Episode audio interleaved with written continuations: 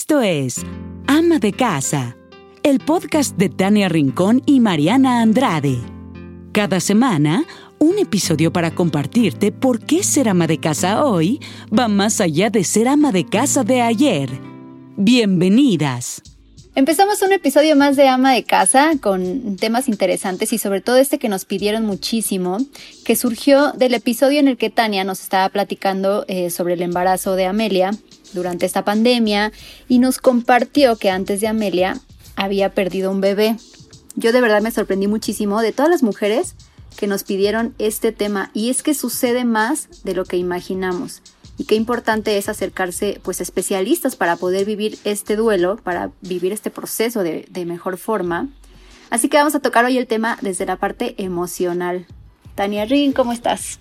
Ay, estoy muy bien, estoy muy contenta y sobre todo, eh, pues sí, como un poco reflexiva de que le demos el espacio merecido a un tema tan importante como este que se, clínicamente se le conoce como aborto espontáneo, pero para nosotras las mujeres es prácticamente un punto de quiebre. Híjole, de verdad que muy doloroso, o sea, y se me hace el nudo en la garganta nuevamente cuando vuelvo a recordar ese episodio de mi vida, pero también creo que desde el momento en el que lo empecé a hablar, luego empecé a, a platicar, a compartir, a perderle el miedo, a decir que había perdido pues un bebé antes de, de Amelia, creo que lo he soltado mejor, o sea, creo que es hasta un poco sanador, pero después te das cuenta, como tú lo dijiste bien, Mariana, somos más mujeres las que nos pasa y que los, eh, pues la medicina, los doctores lo han normalizado tanto al punto de que nos hagan creer que pues es un tema como súper normal y que así lo tenemos que ver. Mayormente los abortos espontáneos ocurren debido a que el feto no está desarrollado normalmente. Al ser una acción bastante frecuente entre las mujeres, se ha normalizado en el área de la medicina obstetra. Y por alguna extraña razón, las mujeres poco hablamos de ese tema. Y es que de acuerdo con información de la Organización Mundial de la Salud, cada 16 segundos en alguna parte del mundo, una madre sufre la indescriptible tragedia de traer al mundo a un bebé que ha nacido muerto o que no terminó de formarse. Este acto lleva por nombre muerte fetal o aborto espontáneo. Así que con el objetivo de ayudar en esta sanación de este doloroso proceso, a muchas mujeres que lo han padecido, hicimos este episodio esperando sea de gran ayuda para encontrar calma en una tormenta y sobre todo normalizar que es sentir dolor a lo largo de un duelo. Como buenas mujeres en el momento en el que te, te enteras que estás embarazada, te conviertes en la mujer más plena y feliz del mundo y estás esperando justo que pasan o que, que ocurran esos nueve meses para cargar a tu bebé. Y en el momento en el que ese sueño se, se rompe antes de la semana 20 o incluso, incluso ya después de la semana 20, pues no es fácil asimilarlo. Entonces, eh, quisimos invitar a, Diana Solís. Ella es eh, psicóloga. Eh, nos va a ayudar a entender este tema porque de verdad sí es un tema súper complicado porque finalmente para mí es un duelo y lo tenemos que vivir como tal, como una pérdida. Diana, bienvenida y muchísimas gracias por aceptar nuestra invitación. Hola Tania, muchísimas gracias a ustedes por la, por la invitación. La verdad es que estoy muy contenta de poder estar aquí, eh, de platicar este tema tan, tan, tan fuerte, tan, tan personal en, en, muchas, en muchas mujeres. La verdad es que como en algún momento tú y yo lo comentamos, eh, la gente lo ve como muy normal o como algo muy, ah, bueno, pues ya next, ¿no? O sea, sí. ya eh, pues pasa, es un duelo, pero la vida sigue, ¿no? Pero sí. una como mujer, ¿cómo se queda, ¿no? Después de, después de una pérdida, eh, hablando ya un poquito de la pareja, eh, para el papá también hay, hay, un, hay un papel importante, ¿no? Que juega, que juega aquí. Claro. Mariana, no sé si eh, a ti te pasó en, el embarazo de, de, Santi o de Max, eh, pero yo cuando fui por primera vez al doctor que estaba embarazada me decía, bueno, no le digas a nadie hasta que pasen los tres meses, tienes que estar como en un escenario más conservador porque luego los embarazos no llegan a su fin, ¿no? O sea, como se me hizo la cosa más salvaje que me pudo haber dicho el doctor. Dije, ay, pues este. Pero después te das cuenta que sí, ¿no? Que, que es, es mucho, muy común uh -huh. que, que se sufra la pérdida, Diana. ¿Cómo, cómo, pues, cómo asimilar esto que los doctores normalizan, pero que nosotros no normalizamos? Pues mira, nosotros, eh, o bueno, nosotras como mujeres, yo eh, ahorita pues no soy mamá, pero he estado en contacto y bastante cercano. Por ejemplo, mi cuñada tuvo eh, pues cinco pérdidas antes de su primer bebé, eh, unos hasta después de seis meses y la verdad es que tuve eh, pues la oportunidad de vivirla, de vivirlo muy cerca con ella. Eh, yo no estaba como familiarizada. Yo, yo fui, yo soy bebé arcoíris, ¿no? Para, para esto, para empezar. Eh, mi mamá perdió cuatro bebés antes de mí, entonces yo fui una niña, pues muy esperada, una bebé muy esperada. Eh, y, era como el único, era como lo único que yo tenía así presente, ¿no? De que, ay, pues sí, perdió, mi mamá perdió tantos bebés, yo soy una niña arcoíris muy esperada, pero después no, no vi como la magnitud de lo que era, ¿no? A lo largo de mi carrera, pues empecé a verlo y ya cuando lo, lo, lo pude vivir de cerca con mi cuñada, con mi hermano, eh, eh, la verdad es que sí fue algo muy choqueante para mí, para toda la familia y pues sobre todo para, para ella, ¿no? Para mí, para mi hermano y para, para mi cuñada. Eh, eh, el primer bebé, la verdad es que eh, pues sí fue como un shock, ¿no? Sobre todo para ella, y hablando ya un poquito de, del tema de como mamá, ¿no? De, de, de la parte femenina, de como mujer, pues sí, pues una parte como de muy, pues muy fuerte, porque pierdes al bebé y te pasan al piso donde tienes, al, piso donde están pues los cuneros y, y las que recién dieron a luz, y ella pues en un cuarto sin, sin su bebé, ¿no? Como hasta cuando entraba se veía como muy oscuro el semblante, el, el, como la tensión, todo en ese momento. Y creo que no se iba a imaginar la magnitud de lo que iba a pasar después, ¿no? Porque en ese momento pues está como la etapa de shock, la etapa de qué, qué, qué onda, ¿no? O sea, mucha tristeza y demás, pero lo que viene después, los días después, pues ya es algo, ya es algo muy fuerte, ¿no? Hay, hay manifestaciones eh, frecuentes, ¿no? Empezando la, las emocionales, ¿no? Esta, esta parte de la tristeza, de añoranza, eh, de culpa, de rabia, eh, de desesperanza, de miedo, de, de, de pánico, ¿no? Soledad, vacío, eh, en muchas mamás, eh, no en todas, de hecho en su, en su, en, en, pocos casos está como el alivio, ¿no? Eh, y en casos, eso ya hablamos en, en, caso de embarazos no deseados o en, o en embarazos de alto riesgo. Eh, pero bueno, está esta sensación de duelo, eh, pues muy, muy fuerte, ¿no? Que aunque no hayas tenido la oportunidad de, tenerlo en los brazos y poderlo convivir y de poderlo eh, criar y de poderlo conocer, pues claro, pierdes a un ser vivo, ¿no? Y es tu hijo. Eh, y, y, luego llegan estas manifestaciones físicas eh, que están relacionadas con las emocionales y, y está esta parte de, de, dolor físico, de trastornos del sueño, esta, esta parte de pues tener sueños eh, frecuentes de, de tu bebé, este, está esta parte de, llegan muchas veces la, los trastornos de la conducta alimentaria, mucho cansancio que, viene relacionado mucho con la depresión, mucha fatiga, este, mucha, mucho como me, decía, perdón por poner a mi cuñada de referencia, pero es un caso de verdad que a mí, la verdad, me impactó mucho porque no, como les decía, no solo fue un bebé, sino fueron varios y fueron días, fueron seguidos, ¿no? De hecho, ella me comentó, es que estuve dos años embarazada y no dejé de estar embarazada, ¿no? Y, y yo pensaba en su momento, pero ¿por qué? no te das el break? ¿Por qué no te das como ese espacio? Porque pues para ti también ha de ser pues agotador, ¿no? Pero una como mamá dice, no, yo quiero, pues, ahora sí que yo quiero tener a mi primer bebé y no voy a descansar hasta lograrlo, que es en, el caso de muchas, ¿no?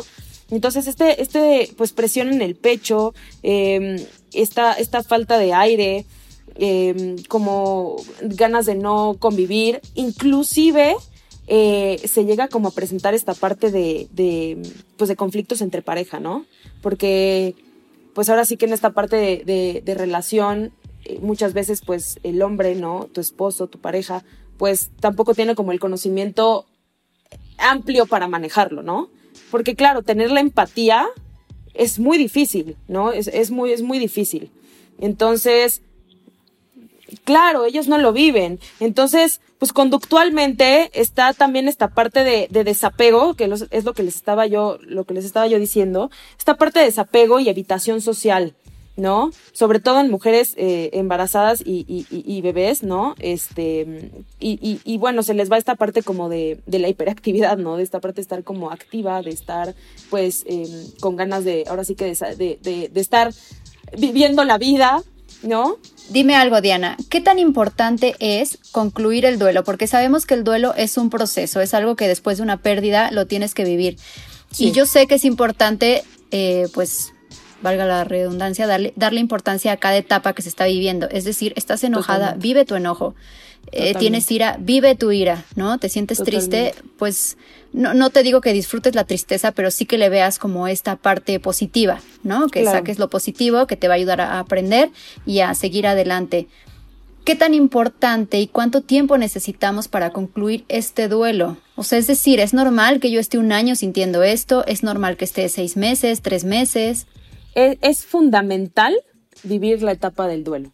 Fundamental. O sea, es básico. Y la etapa del duelo puede durar desde seis meses, que es un, de hecho es un, es un periodo corto, puede durar desde un año, año y medio, hasta dos años. La, la etapa del duelo puede durar hasta dos años. Y, y, hay mamás que han perdido a sus bebés, que les ha durado dos años esta etapa del duelo y es súper importante, súper importante vivir cada etapa, ¿no? Desde el shock, desde el enojo, desde la tristeza, desde la negación, hasta llegar a esta parte de resignación, ¿no? De resignación y aceptarlo y volver a empezar. Porque si no concluyes cada etapa del duelo, quedas como reprimida en, reprimida en ciertos aspectos, ¿no? Quedas con miedo en ciertos aspectos, quedas atemorizada en ciertos aspectos, quedas triste en ciertos aspectos. Inclusive hay partes de, tu personalidad que, que pueden cambiar. Entonces, vivir esta etapa es sumamente importante. ¿Cuál crees que sería como, digamos, eh, los pasos a seguir una vez que te dan esa noticia? Porque además, ay, tristemente como que los doctores ya están tan familiarizados con esos términos que te lo hacen ver así de, ah, es que el producto no se desarrolló bien, entonces tu cuerpo lo rechazó, porque eso es lo que te dicen. Y para ti no es un producto, para ti no es que tu cuerpo, o más bien no puedes entender que como tu propio cuerpo lo rechazó si tú lo querías con todo tu ser, ¿no? Sin conocerlo ya lo querías con todo tu ser. ¿Cuál sería, digamos, como, no sé, el protocolo o los pasos a seguir una vez que recibes una noticia como esta? Pues mira, eh, justo como cuando recibes una noticia de que un familiar o un conocido, alguien cercano se muere, es los mismos pasos. No hay como un protocolo que hay que seguir, sino es como, como un poquito volviendo al, al, tema del duelo, es un poquito seguir como estos pasos, ¿no? Entender primero que no es tu culpa, ¿no? Porque tendemos mucho a culparnos de fue mi culpa, esto es mi culpa y, y, y por mí y, y, ¿no?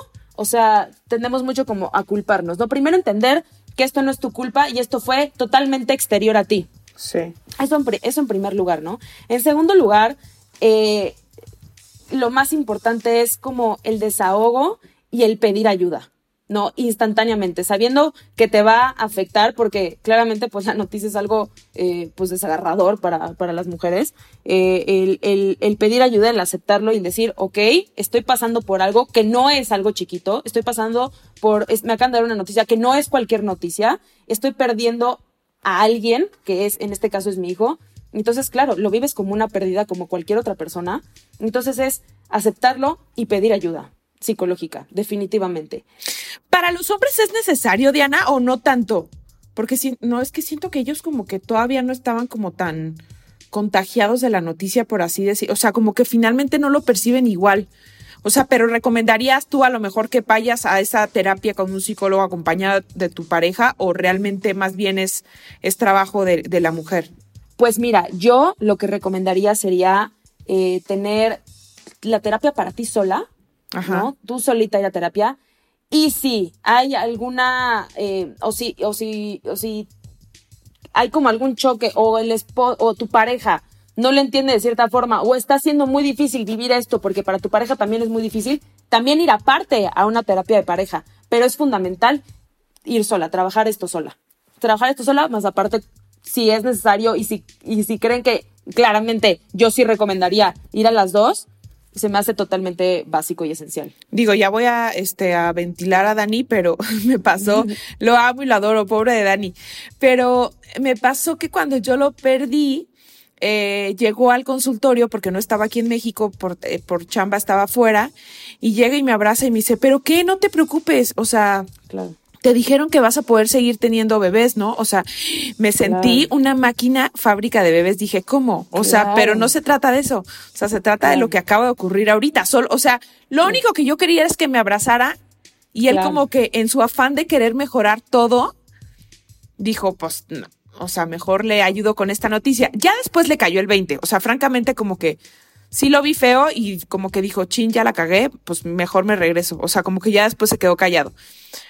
Pero sí, porque ahí me quedó claro que los hombres de verdad lo viven de otra manera.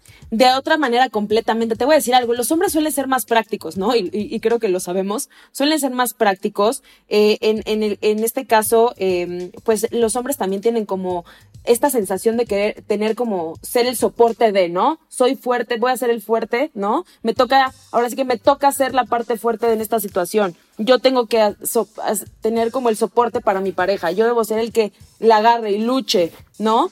Entonces, eh, pues sí, como, como hombre, como pensamiento masculino, generalmente, a su, y me atrevería a decir que a su 100%, tienen este pensamiento, ¿no? De yo no, no, no quiero que me vea llorar, porque yo necesito ser fuerte para ella. No me puedo, eh, no puedo estar triste o no quiero que me vea deprimido porque necesito ser fuerte para ella.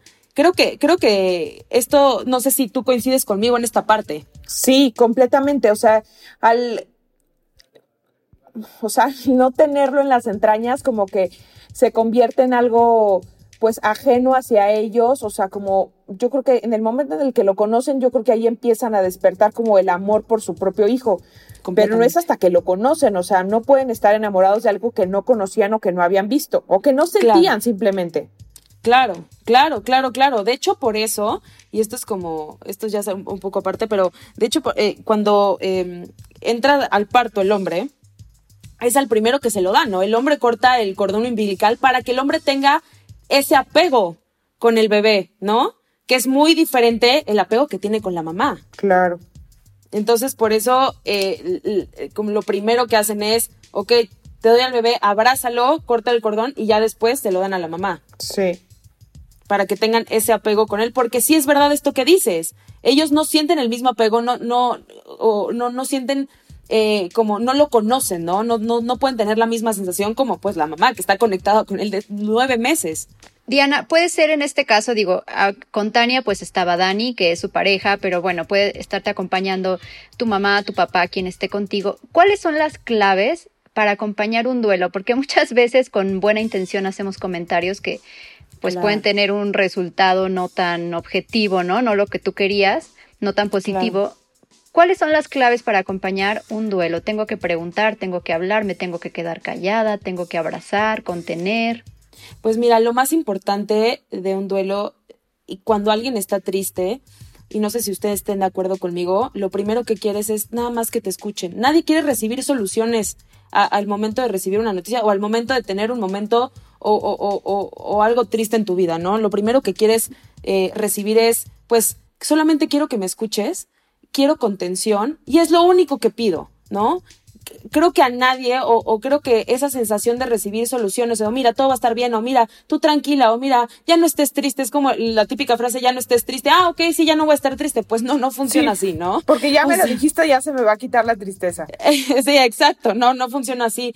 Muchas veces los hombres tienden a dar, eh, pues, muchas soluciones, ¿no? Es otra, es otra parte del pensamiento masculino, ¿no? De, de por, por el afán de ayudar, que es claramente súper bien intencionado, eh, de dar soluciones de, mira, todo va a estar bien y esto y lo otro, y pensar un poquito a futuro y futurear, em, lo, lo, lo, correcto ahora sí, o lo mejor que, que una, una mujer podría recibir es ser escuchada, es ser totalmente entendida, tener, recibir total empatía, recibir em, un tipo de amor que en este caso es pues contención, apapacho, como ahora sí que entender, ¿no? De por ejemplo, ¿no? Por, por dar un ejemplo de, no, ella, ella puede estar en, en, una etapa de, pues no se quiere levantar de la cama, o está muy triste, o está con antidepresivos, que de verdad el porcentaje de mujeres que pierden a bebé y que toman antidepresivos es altísima.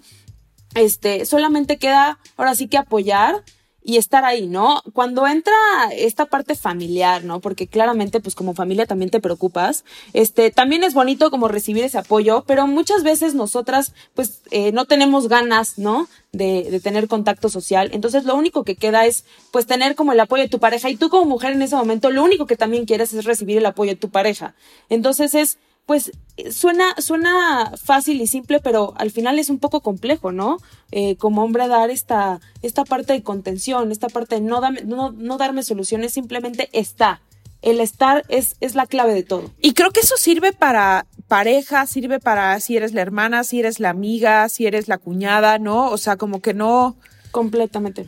O sea, es como la, es tu red de contención está ahí, pero no quieras aventarte el choro, no quieras, o sea, como tratar de hacer cosas que ni te corresponden y, que, pues a lo mejor con el simple silencio y acompañar a alguien, ahí está, ¿no? Ya, no me tienes que decir nada. Exacto, esta parte de decir y cuando te dicen muchas veces, te acompaño en tu dolor, no es, lo digo por decir de, ay, te acompaño en tu dolor, lo siento mucho, no es, realmente te acompaño en tu dolor, te acompaño en tu proceso de duelo, te acompaño, ¿no? Más no te intento como sacar porque la única que va a salir vas a ser tú, ¿no?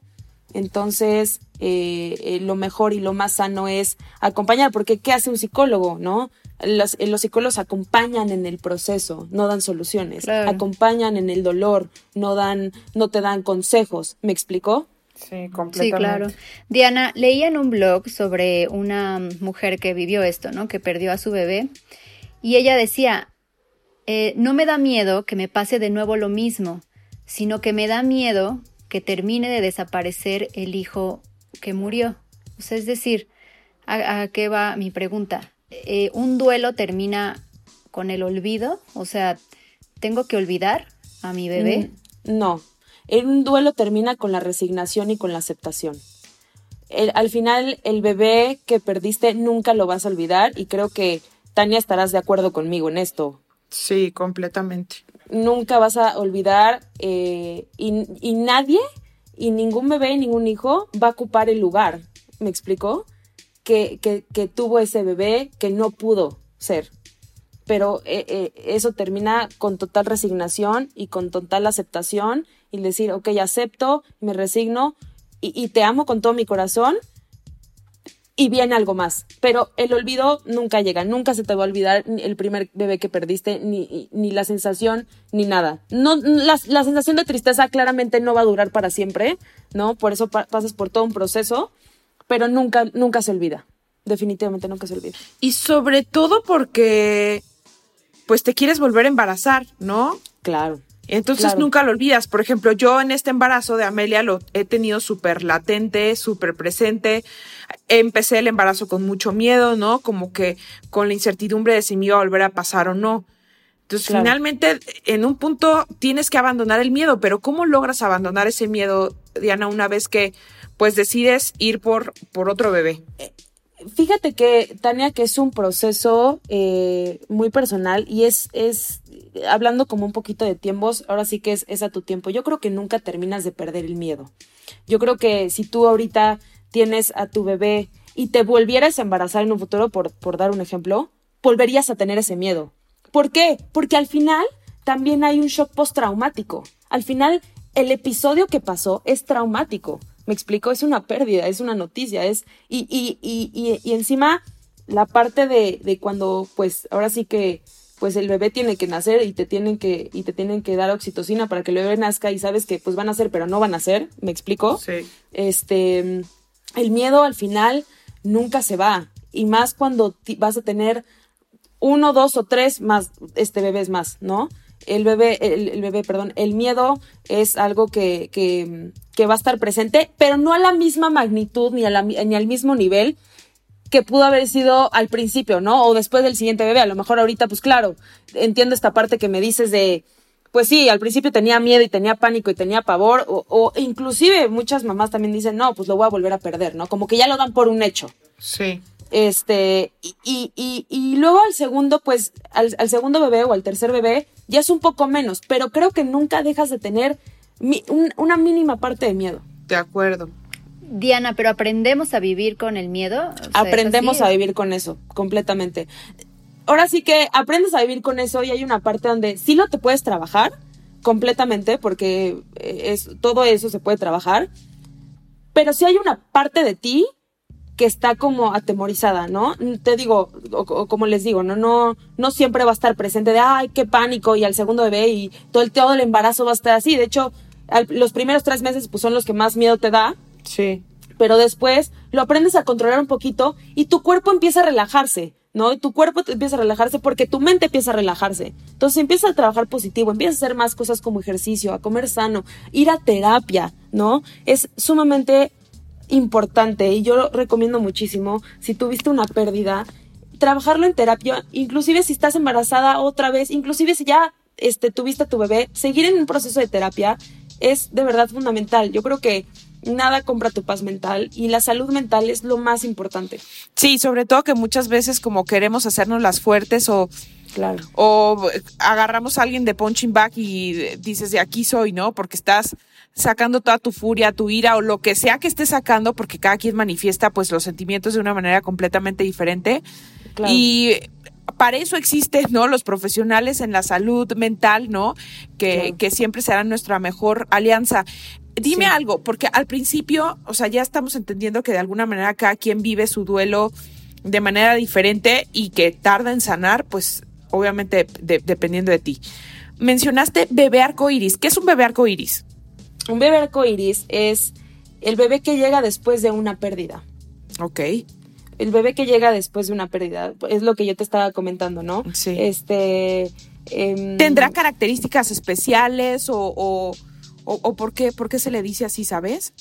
Em, fíjate que em, este son, bueno, lo que les está diciendo, ¿no? Son, son los bebés que nacen tras la pérdida de un hijo anterior. Ajá. O por un aborto del embarazo, este, o, o, después del parto, ¿no? Eso es lo, lo que, lo que sé. También se les dice bebé estrella.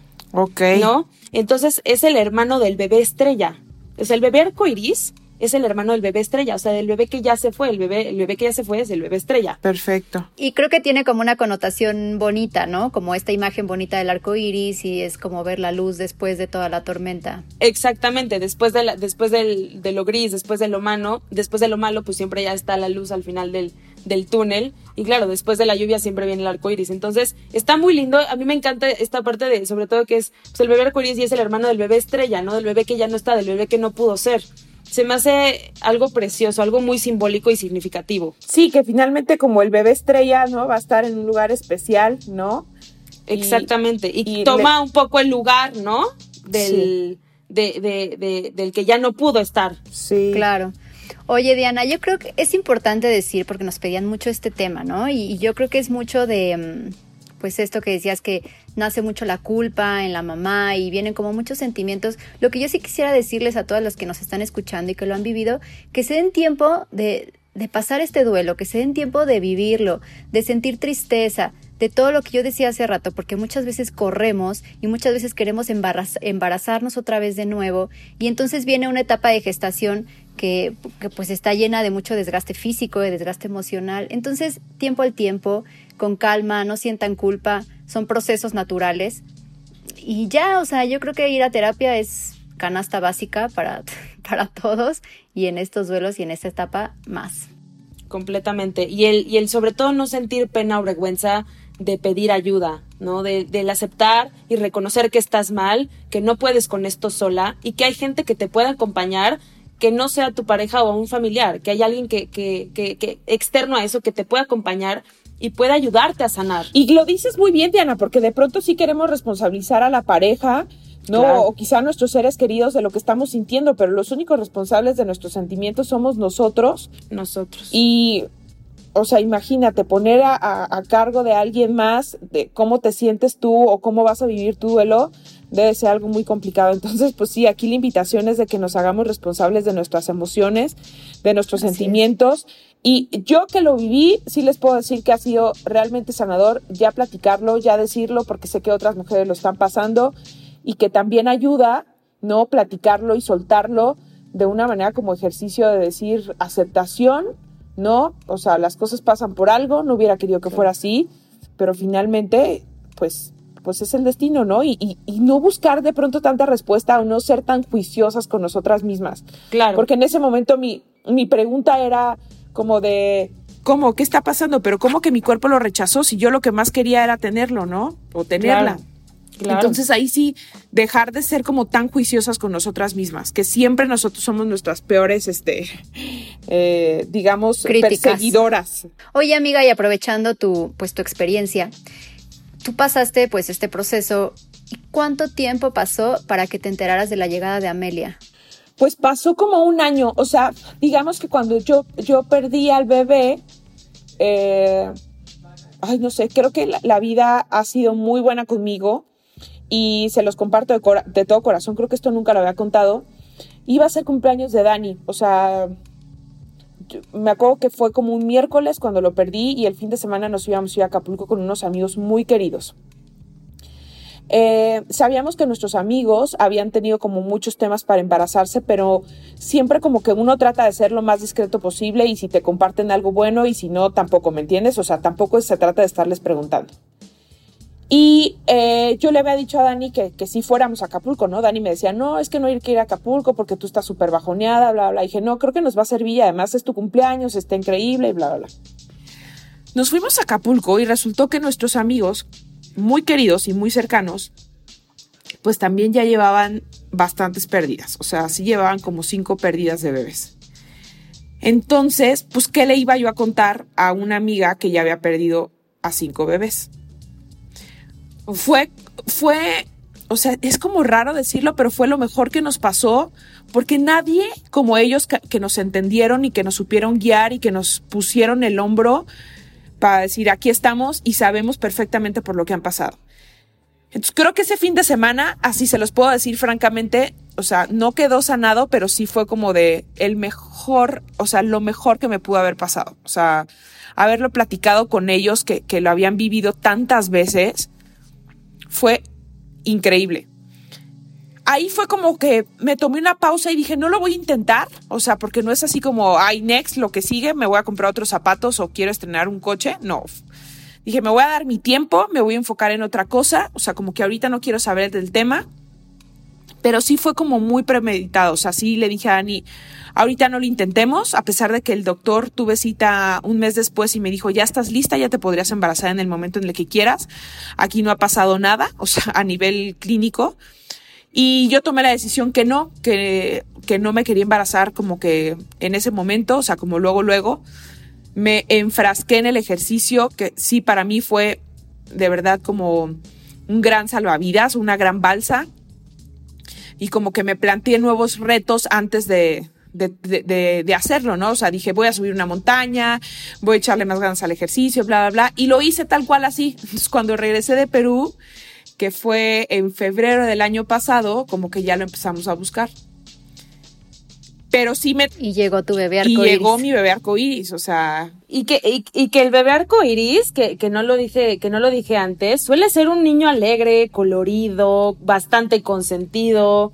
Este, son niños que suelen, que, que suelen ser fuertes emocionalmente, ¿no? Por lo general se recuperan fácilmente de malos acontecimientos. Ajá. Entonces, este, es un poco el, también las características de los bebés arcoíris. Entonces, pues qué padre, qué, qué, qué bonito. Sí, la verdad es que sí ha sido una gran experiencia.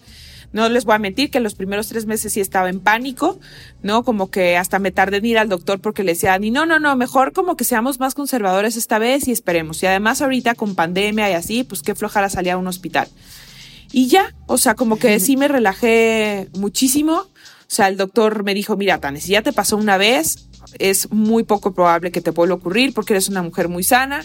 Entonces me quedé con eso, o sea, como que dije, pues aquí hay de dos sopas, ¿no? La, la sopa que me vas a ver amarga todo el tiempo recordando que ya perdí uno a, este, dejar pasar ese episodio de mi vida, ¿no? Siempre teniendo mucho respeto, obviamente, por, por, por, por ese bebé, que ya es un bebé estrella, ahora lo entiendo y ya sé el significado. Y, y sí, yo creo que se vive con, con, o sea, como que siempre vas a tener una cicatriz, ¿no? Y, y, siempre te vas a preguntar el por qué o qué hubiera sido o cómo hubiera sido ese bebé, pero finalmente, pues también, ahora también entiendo las características de este bebé arcoíris, pues que llega con mucho color a darle vida a un lugar donde pues tuvo esa ausencia, ¿no? Claro. Y que sabes que, amiga, no es lo mismo una cicatriz aceptada, una cicatriz trabajada, a una cicatriz que está ahí latente, ¿no? Que te está lastimando, que te está doliendo, que, que te está poniendo piedras en el camino. Entonces, creo que tú lo hiciste en un momento adecuado. Sí. ¿No? Y hoy están contentos y están felices y tu bebé estrella va a ser una, una hermosa. Exacto. Qué emoción. Sí. Incluso, incluso cuando em, no cierra, tú que estabas comentando, Mariana, eh, que no se cierra esta, esta cicatriz y que está latente, y de todas formas eh, no terminas esta etapa de duelo, de duelo, y te vuelves a embarazar, es pues muy probable que el, ahora sí que el embarazo lo sufras, ¿no? En el sentido de miedo, de lo voy a perder, lo voy a perder y estar, incluso cuando ya tienes el bebé, pues ser una mamá sobreprotectora, pero ya a un nivel no tan sano, ¿no? Eh, eh, se dan mucho estas características y hay que entender que, que, lo más importante de esto es, cerrar el ciclo, es cerrar el duelo y, que siempre va a estar ahí, que siempre va a ser un bebé, ahora sí que estrella, pero que sí es muy importante eh, pues tener esto muy trabajado, ¿no? Porque después se pueden venir ciertas cosas o ciertas patologías pues que claramente lo primero que queremos evitar. Sí, completamente. O sea, la conclusión es esa, ¿no? Que mientras más eh, cerca estés de un profesional, mejor vas a salir adelante de una situación así o de cualquier, ¿no? Duelo o pérdida que estés teniendo. Siempre es importante y se los decimos siempre aquí en Ama de Casa, acercarse con un especialista y no tengamos miedo, ¿no? Por eso ellos han estudiado y por eso ellos tienen una, pues una licenciatura en, en, en, en estos temas, ¿no? Entonces, aprovechémoslos. Sí, y algo importante que rescatar es eso. Hay que entender que en un duelo no se olvida, ¿no? No vas a olvidar, vas a aprender a vivir con eso y también no, el miedo no se va, vas a aprender a vivir con el miedo. El chiste es trabajarlo.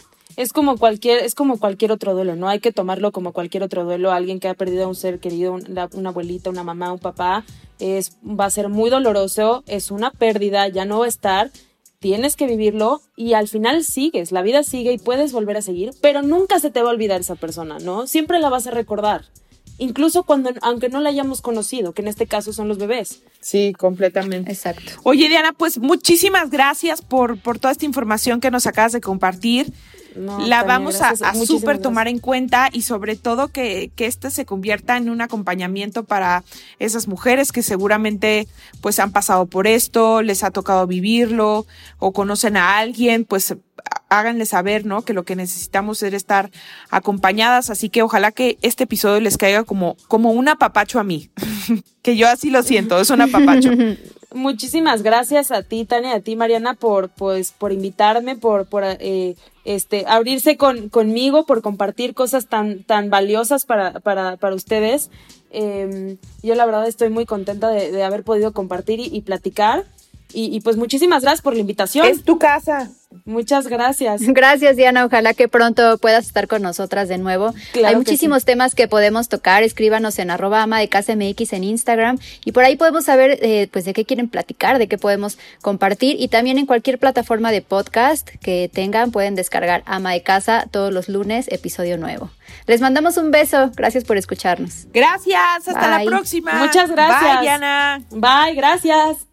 Gracias por escuchar un episodio más de Ama de Casa, el podcast para mujeres que son o serán amas de casa de hoy. Por favor, comparte, suscríbete y recomiéndalo. Nos escuchamos la próxima semana.